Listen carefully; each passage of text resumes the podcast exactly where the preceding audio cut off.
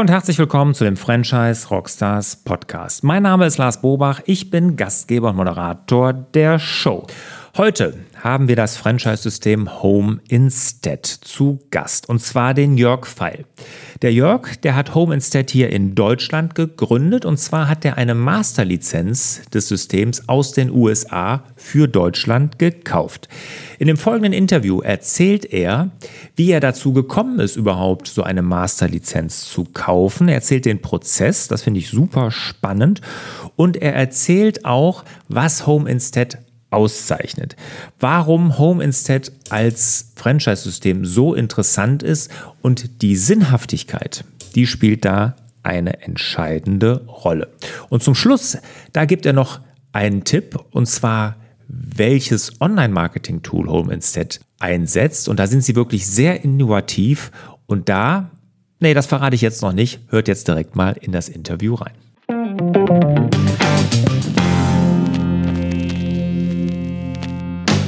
Jörg, schön, dass du dabei bist, hier bei den Franchise Rockstars. Jetzt lass uns erstmal als allererstes an den Zahlen, Daten, Fakten von Home Instead teilhaben. Also, wie viel Franchise-Nehmer macht ihr? Wie ist euer Verbreitungsgebiet? Wie viel Umsatz? Ja, erstmal äh, danke fürs Interesse und dass ich äh, hier sein äh, darf, Lars. Ich äh, ja, kann gerne ein bisschen ausholen zu Home Instead in Deutschland.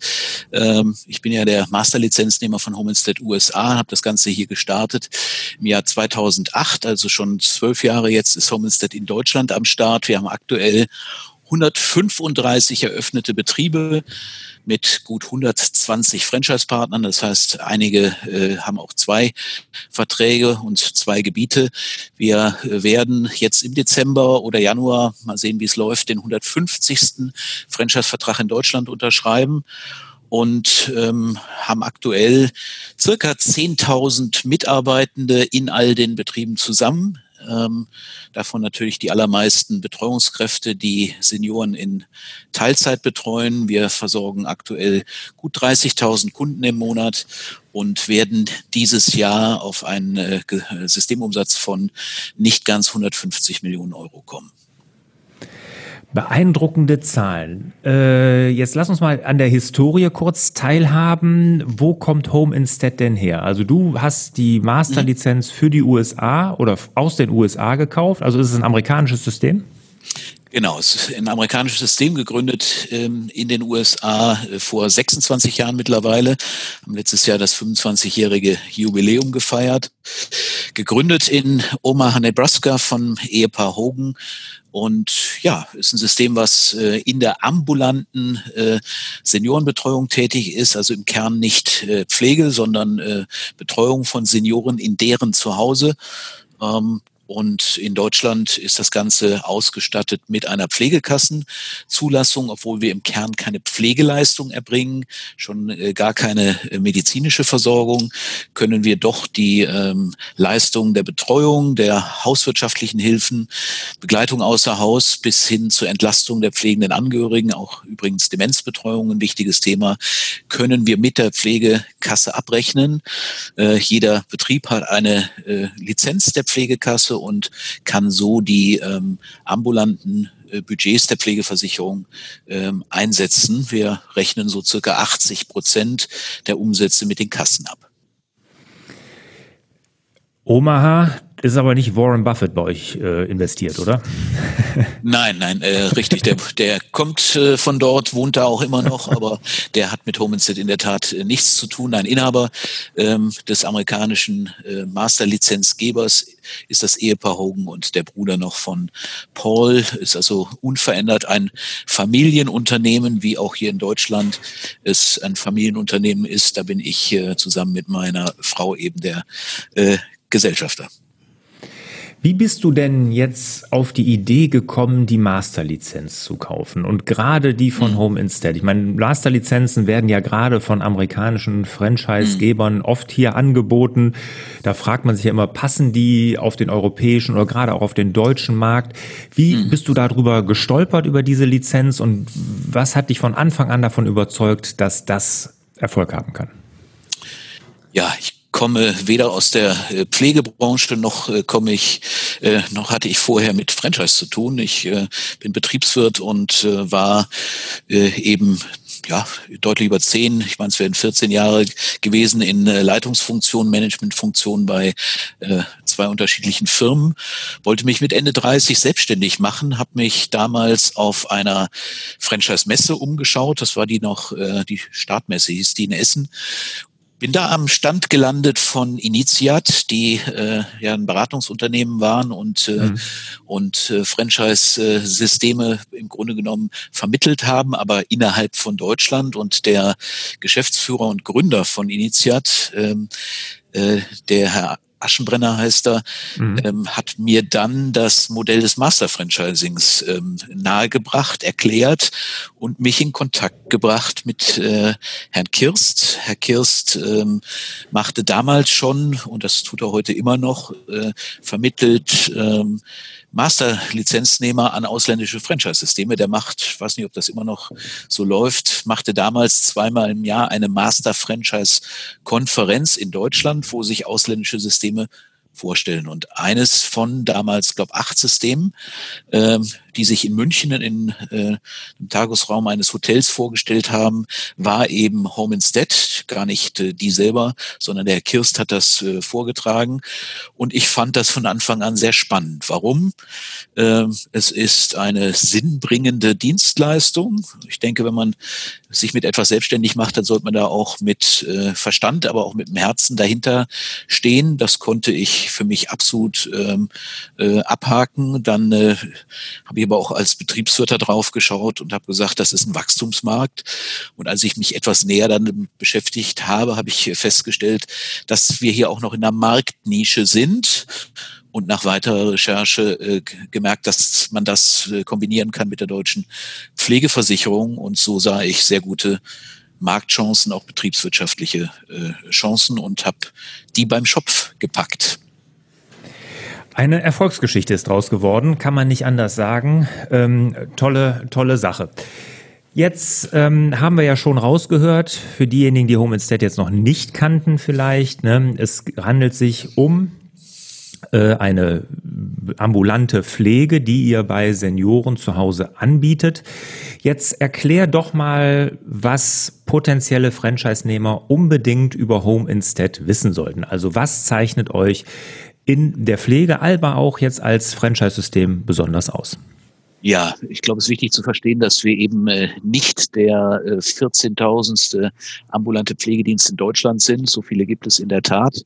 Oder wenn ich mal hier so eine Stadt wie Köln nehme, über 100 ambulante Pflegedienste, die am Markt sind, sondern wir haben ein äh, besonderes äh, Geschäftsmodell, was sich von denen der Pflegedienste unterscheidet. Ein Pflegedienst arbeitet in Touren, hat äh, auf den Touren Krankenschwestern äh, oder Krankenpfleger, die äh, so am, in der Tour vielleicht zwölf bis 14, manchmal auch mehr Patienten besuchen und Pflege im Minutentakt erbringen. Das ist so das Geschäftsmodell der äh, Pflegedienste. Die erbringen sowohl Behandlungspflege medizinisch als auch äh, Unterstützung bei der Grundpflege, also bei der Körperpflege.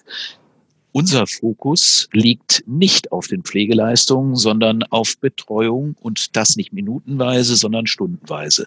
Unsere Betreuungskräfte müssen nicht aus der Pflege kommen, also keine examinierten Fachkräfte sein, was übrigens die Personal äh, Suche und Findung sehr, sehr viel einfacher macht.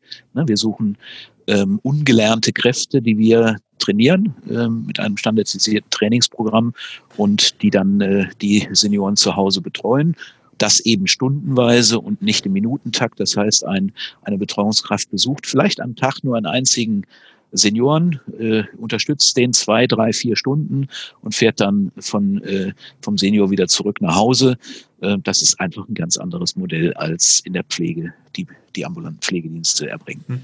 Darf ich kurz einhaken? Also ihr nehmt keine Pflegekräfte jetzt, wie das ja andere Systeme auch tun, die ich kenne, aus äh, osteuropäischen Ländern, die ihr dann hier sozusagen einfliegt oder sowas? Ganz genau. Es sind keine ähm, Betreuungskräfte aus Osteuropa, sondern die Mitarbeiter, die wir äh, auch anstellen. Es sind eben äh, feste Arbeitsverträge, die ähm, kommen jeweils aus der Region. Natürlich äh, sind das sowohl äh, Deutsche als auch Menschen mit Migrationshintergrund. Wichtig ist, dass sie vor Ort leben, dass sie natürlich hier auch arbeiten dürfen ähm, und dass sie natürlich auch ordentlich Deutsch sprechen und auch der deutschen Sprache äh, schriftlich mächtig sind, denn es muss auch das ein oder andere dokumentiert werden. Was ist jetzt das Besondere an eurem Franchise-System? Also habt mhm. ihr, ähm, wie, wie macht ihr das? Vergibt ihr Regionen oder gibt es ähm, mehrere Lizenzen in einer Region? Wie, wie stellt ihr euch darauf?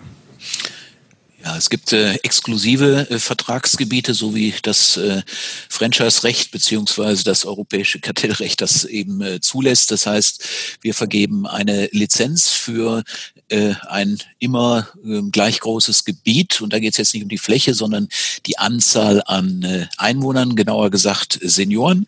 Ein übliches Homestead-Gebiet hat äh, 50.000 äh, Senioren aufgeteilt in eine ähm, Hauptlizenz und eine zweite Lizenz, die wir optional mit dazu anbieten. 50.000 Senioren entspricht ungefähr 250.000 Einwohner. Und wenn wir eben dann so eine Stadt wie, wie Köln haben mit gut einer Million Einwohnern, dann sind das insgesamt vier äh, Franchise-Partner, die in der Stadt tätig sind. Wie weit seid ihr hier schon flächendeckend in Deutschland aktiv? Weil wir hatten im Vorgespräch mhm. ja kurz besprochen, da sagt sie, ja, freie Gebiete, das wäre ein großes Thema. Ja, ähm, mit den 135 äh, Gebieten, die wir aktuell äh, äh, nicht nur unter Vertrag haben, sondern auch schon eröffnet sind, decken wir circa 60 Prozent der Bevölkerung ab. Sehr viel weniger Fläche, aber das ist die Bevölkerungsabdeckung. Ähm, wir sind flächendeckend vertreten in Nordrhein-Westfalen. Da gibt es äh, keine freien Gebiete mehr. Genauso sieht das aus in Berlin. Da haben wir gerade den letzten Vertrag auch unterschrieben. Sind flächendeckend im Rhein-Main-Gebiet, im Großraum München, aber auch in, in Hamburg äh, vertreten. Aber wir haben durchaus noch äh, viele freie Gebiete, insbesondere in Baden-Württemberg, äh, in Niedersachsen sowie im Osten der Republik. Wo genau kann man auf unserer Webseite unter Geschäftsidee und den Gebieten auch erkennen. Da kann man genau sehen, was noch verfügbar ist. Was sucht ihr denn für Franchise-Nehmer? Also wie sieht mhm. euer idealer Partner aus? Was muss der mitbringen? Er muss nicht aus der Pflege kommen. Wir haben überhaupt von unseren gut 120 äh, Franchise-Partnern haben wir überhaupt nur eine Handvoll, die aus der Pflege kommen und selbst äh, leitende Pflegefachkraft äh, sind. Das ist nicht notwendig. Wir suchen also Quereinsteiger, die äh, Führungserfahrung mitbringen, Managementerfahrung. Sehr häufig sind das Betriebswirte, aber nicht ausschließlich.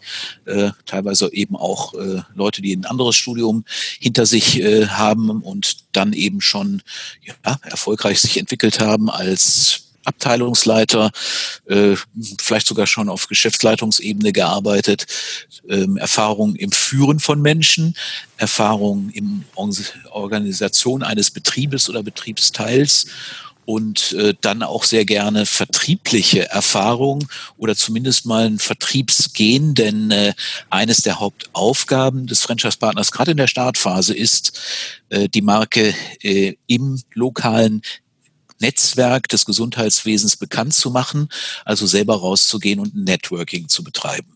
Und da ist ja dieses vertriebliche Gehen ganz wichtig. Ja, und dann muss man vielleicht aber auch noch aufs Menschliche schauen, denn wir sind schon in einer ganz besonderen äh, Branche. Da ist äh, Sozialkompetenz wichtig und Empathie. Äh, ich kann alle die anderen Dinge mitbringen, äh, die betriebswirtschaftlichen äh, Dinge, die Führungserfahrung und auch das Vertriebsgehen, wenn ich nicht in diese Branche reinpasse und äh, die entsprechende Sozialkompetenz und Empathie habe, würde ich mich in der Pflege und Betreuung einfach schwer tun. Du hast ja eben auch gesagt, die Sinnhaftigkeit ist äh, bei dir ein Herzensthema und ich glaube, das wird auch immer wichtiger und das ist natürlich, das geht ja damit einher. Ne? Also wenn ich da nicht empathisch bin, wenn ich mich auf sowas nicht einlassen kann, wenn ich da keinen Sinn drin sehe, dann macht es auch keinen Sinn, bei euch Franchise-Nehmer zu werden. Das glaube ich auch. Aber genau. es ist ja wirklich ein, eine schöne, sinnhafte Tätigkeit, die man da ausführt. Also ich habe verstanden, der Franchise Nehmer, der muss also, der kommt in der Regel nicht aus der Pflege und er muss auch keine Pflege Dienste anbieten, sondern hier ist eher der Unternehmer gefragt. Genau, hier ist der Unternehmer, die Führungskraft gefragt, der dann mit einem Büroteam von anfänglich äh, zwei äh, Leuten, später aber durchaus auch fünf bis zehn, die allergrößten Betriebe haben sogar äh, 15 bis 20 äh, Büromitarbeiter und äh, beschäftigen dann draußen in der Betreuung äh, schnell 50, die großen Betriebe auch 100 bis zum allergrößten sogar 200 Betreuungskräfte. Und da gilt es, das Unternehmen eben aufzubauen und äh, zu einer solchen Größe zu entwickeln. Und da ist bei so vielen Mitarbeitern dann sehr viel äh, Führungs-Know-how gefragt. Ja, äh, das kann ich mir gut vorstellen. Jetzt äh, lass uns mal ganz kurz über die Zahlen reden, also über Fakten, Geld. Wie viel Invest muss ich äh, tätigen, wenn ich bei euch Franchise-Partner werden möchte? Ja, da ist vielleicht zunächst mal die, äh, die Franchise-Einstiegsgebühr zu erwähnen, die einmalig eben mit der Vertragsunterzeichnung fällig wird. Das sind äh, 29,9, also 29.900 Euro netto. Ähm, Insgesamt ähm, gehen wir von einem Startinvest aus. Da sind diese, da ist diese Gebühr enthalten von circa 50.000 Euro. Da gehört dann eben mit dazu auch noch eine, ein Marketing-Startpaket, eine äh, Büroausstattung und die Technik, die ich brauche im Büro. Ähm, 50.000 Startinvest, was da aber noch oben drauf kommt, ist, äh, ist dann, ähm, sind die Anlaufverluste, die ich einkalkulieren muss, so im ersten Jahr üblicherweise circa 100.000 äh, Euro plus minus an Anlaufverlust.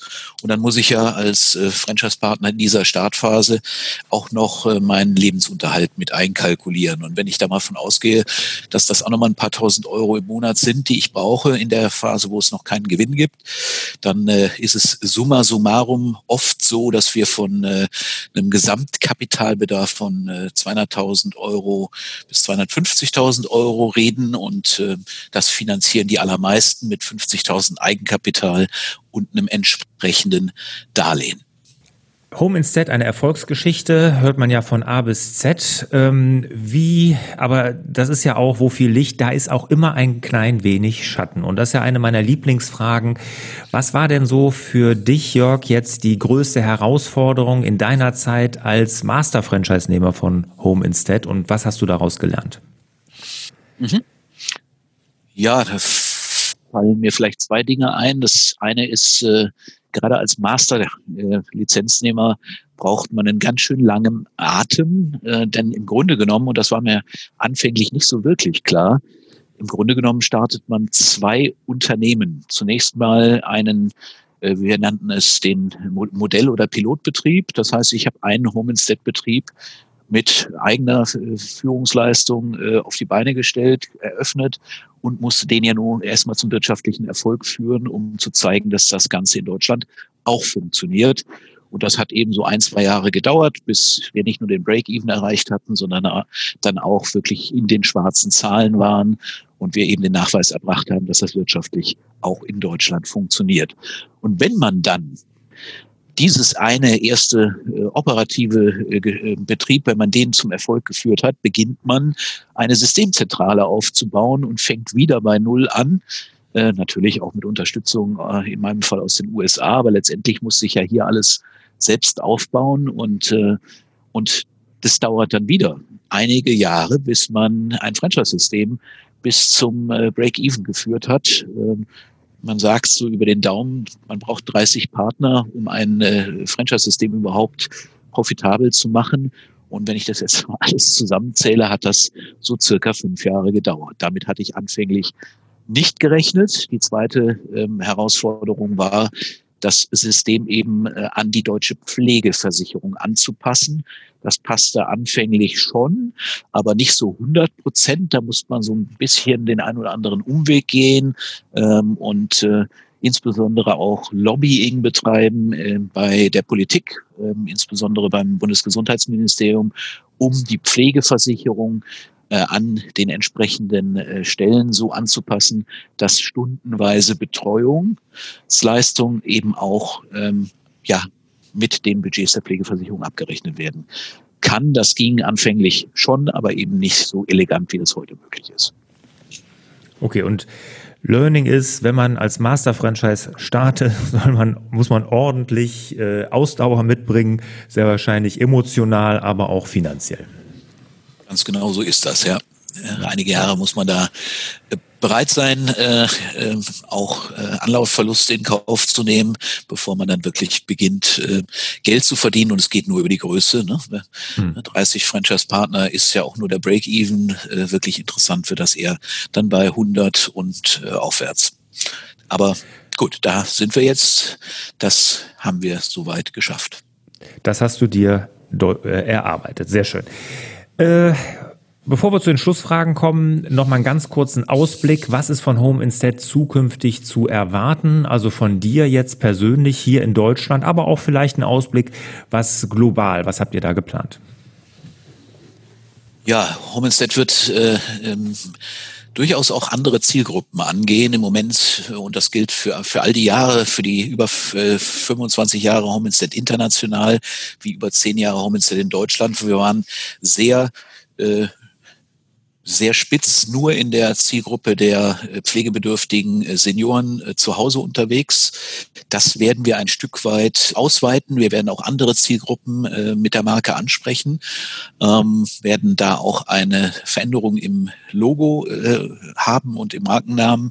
Wird weiterhin Homenstead heißen, aber da gibt es eine Änderung, die ähm, zufälligerweise gerade heute bekannt gegeben wird in den USA wie auch hier in Deutschland. Es wird zukünftig nicht mehr heißen Home Instead Senior Care oder Home Instead Seniorenbetreuung, sondern wir nennen uns nur noch Home Instead, damit wir eben nicht nur auf die Zielgruppe der äh, betagten äh, Senioren, der pflegebedürftigen Senioren ähm, abzielen, sondern zukünftig durchaus auch jüngere Leute ansprechen können, die Unterstützung brauchen, zum Beispiel, äh, weil sie eine Form der Körper körperlichen Behinderung haben oder äh, weil eine äh, Mutter erkrankt ist und Unterstützung bei der Kinderbetreuung braucht, vorübergehend.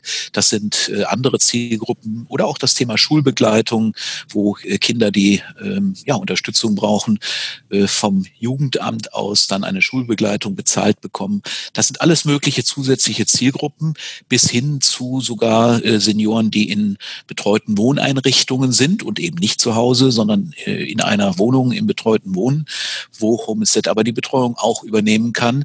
Wir denken da also durchaus auch an andere Zielgruppen, werden aber auch den äh, der Kernzielgruppe der pflegebedürftigen Senioren, die wir zu Hause versorgen, zusätzliche Produkte und Dienstleistungen anbieten, entweder unter der Marke Home Instead ähm, oder ähm, in Kooperation mit anderen Firmen, äh, mit denen wir Hand in Hand dann arbeiten. Ja, da habt ihr noch viel geplant. Das hört sich auch nach einem guten Plan an. Bin mal gespannt, wo das dann hinführt. Da hast du uns einen guten Einblick gegeben, Jörg, in das Franchise-System Home Instead. Erstmal vielen Dank bis hierhin. Danke dafür. Sehr gerne. Kommen wir zu den Schlussfragen. Bist du bereit? Jawohl, können, können wir okay. gerne loslegen. Prima. Welcher ist dein Lieblings-Rockstar? Puh, da tue ich mich so ein bisschen schwer mit. Ich bin ehrlich gesagt gar nicht so der Musikfan, der da irgendwie festgelegt ist. Ich äh, mach's Radio an, am liebsten äh, SWR 3 und dann höre ich, was da so äh, läuft. Ähm, komme aber aus Köln und äh, da fällt mir dann, auch wenn es schon ein bisschen lange her ist, dass die in den Charts waren, fällt mir BAP ein, weil das in der Tat immer noch, äh, habe es gerade die Tage noch mal gehört, verdammt lang her, weil das, äh, weil ich es immer noch gut finde und weil es natürlich auch hier aus meiner Heimatstadt ist. Da kommen wir, da sind wir natürlich äh, hier, da können wir uns die Hand geben. Ich glaube, da müssten wir auch ungefähr ein Alter sein, weil ich kenne die auch, ich finde die auch gut. Ich bin auch Kölner oder Rheinländer. Ich komme ja hier aus dem Speckgürtel von Köln. Ja. Ne, kann ich, kann ich sehr genau. gut nachvollziehen. Ja. Welches Jahrgang 69. Buch, ja. Also, okay, ja, da sind wir ungefähr ein Alter. Welches Buch hat dich als Mensch und Unternehmer am meisten geprägt? Ich habe in den USA studiert, äh, habe da meinen Abschluss äh, zum MBA gemacht, Master of Business äh, Administration. Und im Zuge dieses Studiums dort haben wir ein Buch zu lesen bekommen und das hat mich in der Tat äh, geprägt, ein bisschen als Mensch, aber mehr noch als Manager zunächst mal, als angestellter Manager und jetzt auch als Unternehmer. Das sind die äh, Seven Habits of Highly Effective People. Ähm, Das äh, Stephen Buch, Covey. Ja, ganz genau. Okay.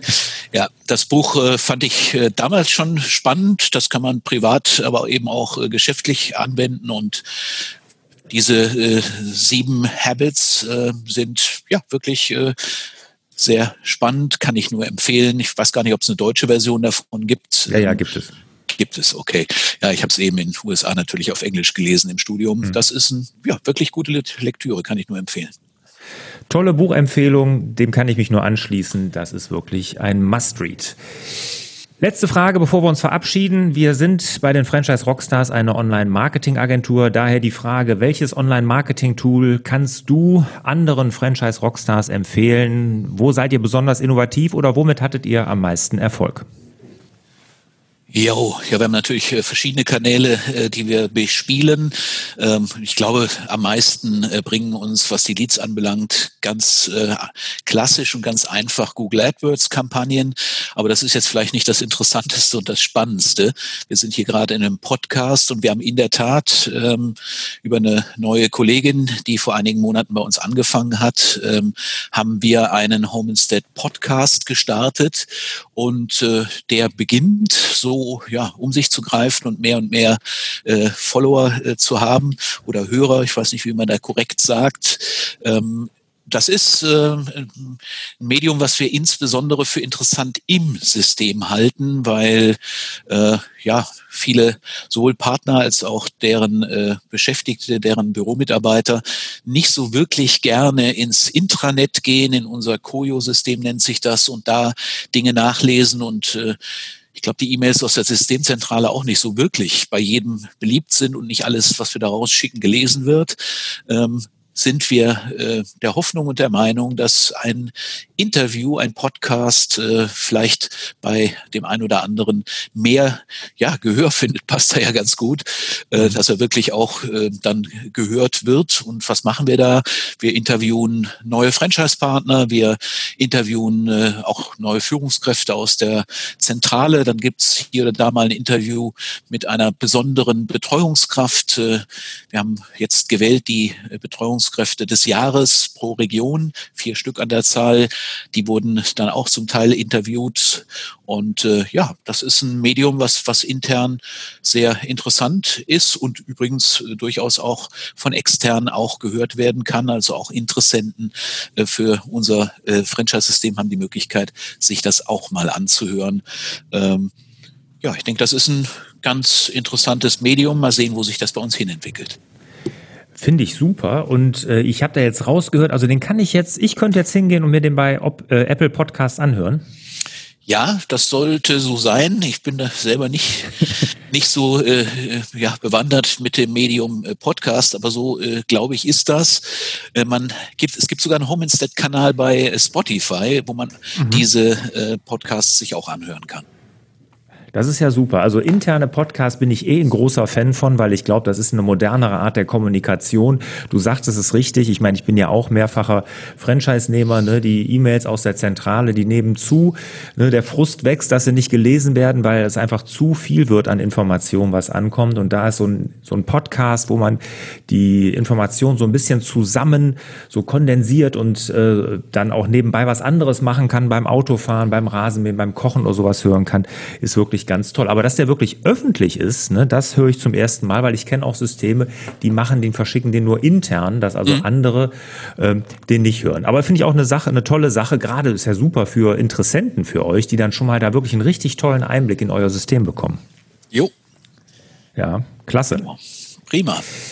Jörg, vielen Dank für deine Zeit. Hat totalen Spaß gemacht. Ich weiß jetzt alles über das System, zumindest das, was ich äh, wissen sollte. Und ich muss sagen, ich bin begeistert. Da hast du wirklich eine, eine tolle Sache hier aufgebaut. Gratulation.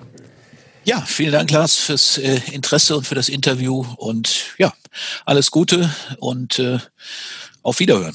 Ja, ich, das wünsche ich dir auch. Alles Gute und ich wünsche dir und euch natürlich wieder, meinen lieben Zuhörerinnen und Zuhörern, wieder mehr Zeit für die wirklich wichtigen Dinge im Leben. Macht's gut. Ciao. Tschüss.